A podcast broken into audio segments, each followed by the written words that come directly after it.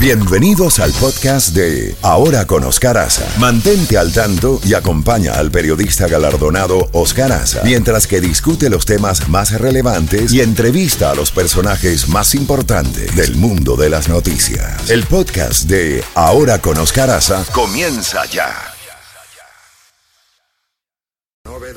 Toda la música de la A a la Z.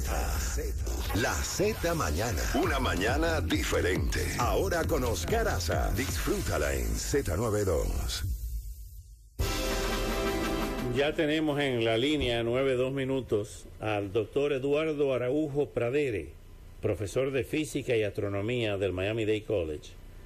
Eh, doctor Araujo, siempre es un gran placer tenerlo en el programa, porque eh, hemos visto eh, lo más reciente eh, desde el punto de vista noticioso y es un agujero que observan por primera vez un agujero negro expulsando un potente chorro de materia. Y siempre hemos escuchado, inclusive con usted, que en la participación tan educativa y orientadora en nuestro programa de televisión y aquí en la radio, de que eh, está el nivel de energía que tiene un agujero negro que no permite que salga ni siquiera la luz. ¿Qué es lo que ha pasado ahora con estas inéditas fotos donde se ve un chorro de energía por primera vez gráficamente eh, con varios telescopios que fueron usados? Cuéntenos, ¿dónde estamos en este viaje interestelar? Buenos días. Buenos días. Digo, siempre es un placer recibir tus invitaciones y, y me, darme espacio para hablar de cosas que tú sabes que me fascinan. Bueno, déjame, y perdóname que empiece así, rectificar algunos eh, algunas afirmaciones que has hecho. Eh, bueno, lo que he hecho es leer la noticia, que, que afirmaciones que han hecho la nota eh, eh, noticiosa informativa. Sí, sí. Estuve leyendo la, la, noticia que me compartió tu productor y hay cosas que no están realmente claras en la noticia. Estas, en primer lugar, hemos observado por, por más de 100 años, estos jets ocurren típicamente en el proceso de formación de sistemas eh, estelares. Eh, habíamos, conocemos el mecanismo de algunos de ellos. Algunos de ellos tienen tanta energía y son tan enormes que, que son, estos son normalmente llamados eh, jets astrofísicos, pero llegan a ser relativistas o, se comportan de manera relativista por la velocidad que alcanzan. Lo que es nuevo ahora es que vemos con más resolución y a medida que pasa el tiempo mejoremos los sistemas de observación, veremos aún mejor el punto donde salen los jets. Y no salen de adentro del hueco negro, salen de la, la materia acelerándose más allá del evento horizonte o del horizonte de evento que ya no puede escapar y se acelera a tales velocidades que emiten energía, emiten estos jets. Eh, lo que es realmente impresionante es que esta foto fue lograda, esta imagen nueva fue lograda con la colaboración de todos estos sistemas de observaciones alrededor de todo el planeta, sincronizando de, de las observaciones y después utilizando métodos eh, de análisis muy complejos para crear esta foto. Esto, por supuesto, no es una foto de un solo instrumento, es, todo junto ahí. Entonces, lo que pasa es que una vez que materia, y no quiero decir un objeto, porque en estos niveles no hablamos de objetos, materia pasa eh, eh, este, esta frontera a partir de la cual ya no pueden escapar, empieza a destrozarse por la gran aceleración producida por el inmenso eh, campo gravitatorio del hueco negro. Estamos hablando de algo que tiene 6.500 millones de veces la masa del Sol, de nuestro Sol.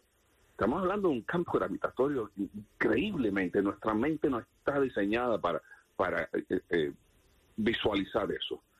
Doctor, Una vez eh, esa... doctor Araujo, si en la distancia donde ha sido captado ese hueco negro eh, o, esos eh, haces de luz, para llamarlo de alguna forma, está a 55 millones de años luz, quiere decir que hace 55 millones de años que esa luz está viajando para poderla ver aquí en la Tierra.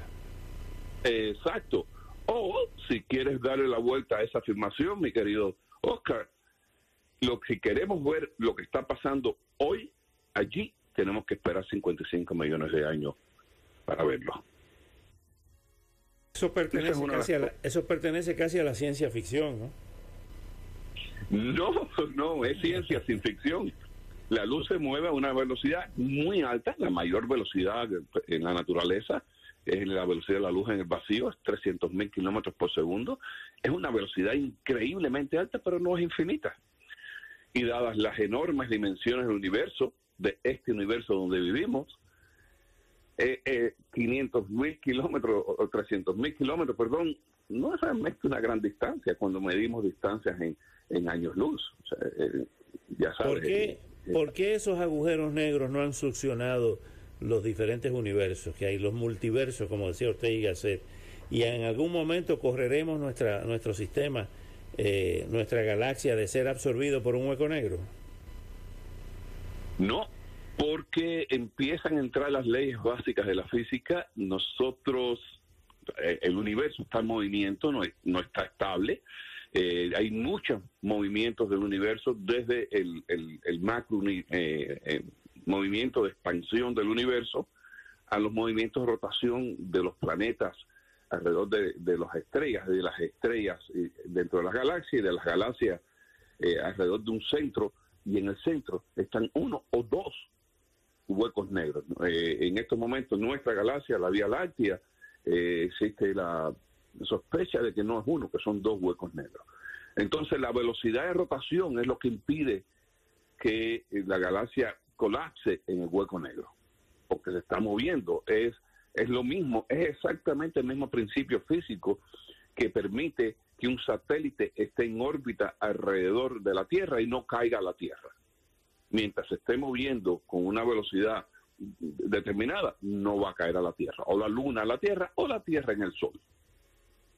¿Qué habrá más allá de esos huecos negros? Es cierto que si en algún momento un ser humano pudiera pasar por un hueco negro, saldría como un lápiz. Eh, como un espagueti infinitamente largo. O sea, realmente no saldría, se, deformaría, no sé si esta palabra la voy a poder decir, se espaguetizaría eh, eh, el ser humano. A la vez que un punto del cuerpo humano entre más allá del evento horizonte, empezaría a acelerarse a una velocidad tan, tan, tan alta, o una aceleración tan, tan alta, que se estiraría como un espagueti infinitamente largo.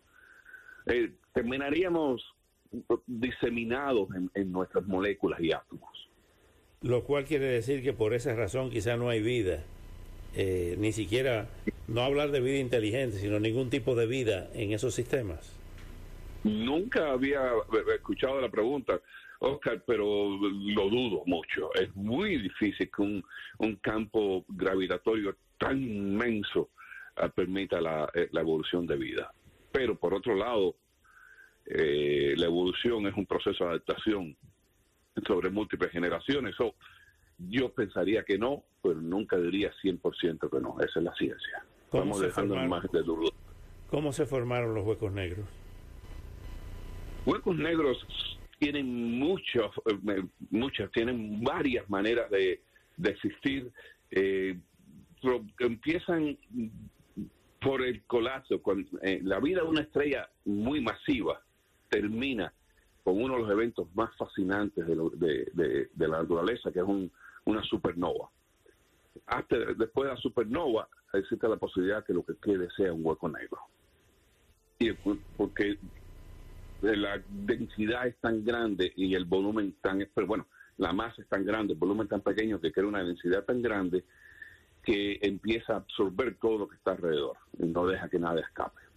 Existe la posibilidad de que haya eh, sistemas, para llamarlo de alguna forma, de, soles que se apagaron, se creó esa supernova y desaparecieron civilizaciones que nunca jamás vamos a saber que existieron? La respuesta es desde dos puntos de vista. De que existe la posibilidad de que desaparecieron civilizaciones acerca de estrellas, sí, por supuesto. eh, por, la, por, por el tiempo que ha existido el universo, la vida del universo, y que sí, eso es una gran posibilidad. Pero que no vayamos a saber de ellos nunca, no me atrevería a decir eso porque las distancias son tan grandes que las señales, incluyendo la luz, demoran mucho en llegar de un punto a otro. O sea, pudiéramos nosotros recibir en algún momento señales de una civilización que dejó de existir hace millones de años atrás. o sea, cuando, se, cuando se apague nuestro sol, que se convierte en una supernova y desaparezcamos todo vestigio de vida, a lo mejor otras civilizaciones jamás se enteran de que nosotros existimos o llegamos a existir en un momento determinado. Dos comentarios de nuevo. En nuestro Sol es un, eh, tiene una masa eh, media, no llega, no, no tiene masa suficiente como producir una supernova, pero sí va a crecer, se va a convertir en lo que se llama, un uh, brown dwarf, una enana carmelita, y sí, vamos a desaparecer y existe la posibilidad que en el futuro existan eh, civilizaciones que nunca se vayan a enterar de que nosotros existimos. Pero de nuevo, nosotros hemos estado mandando por muchos años información al espacio de que existimos.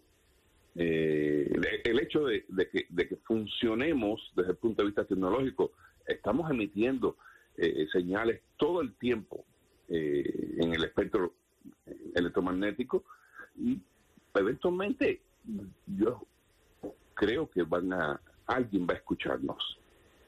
Bueno, vamos a dejarlo ahí por hoy. Doctor Eduardo Araujo Pradere, usted siempre nos estimula la imaginación. Un gran saludo y hasta una próxima oportunidad. Nos vemos pronto.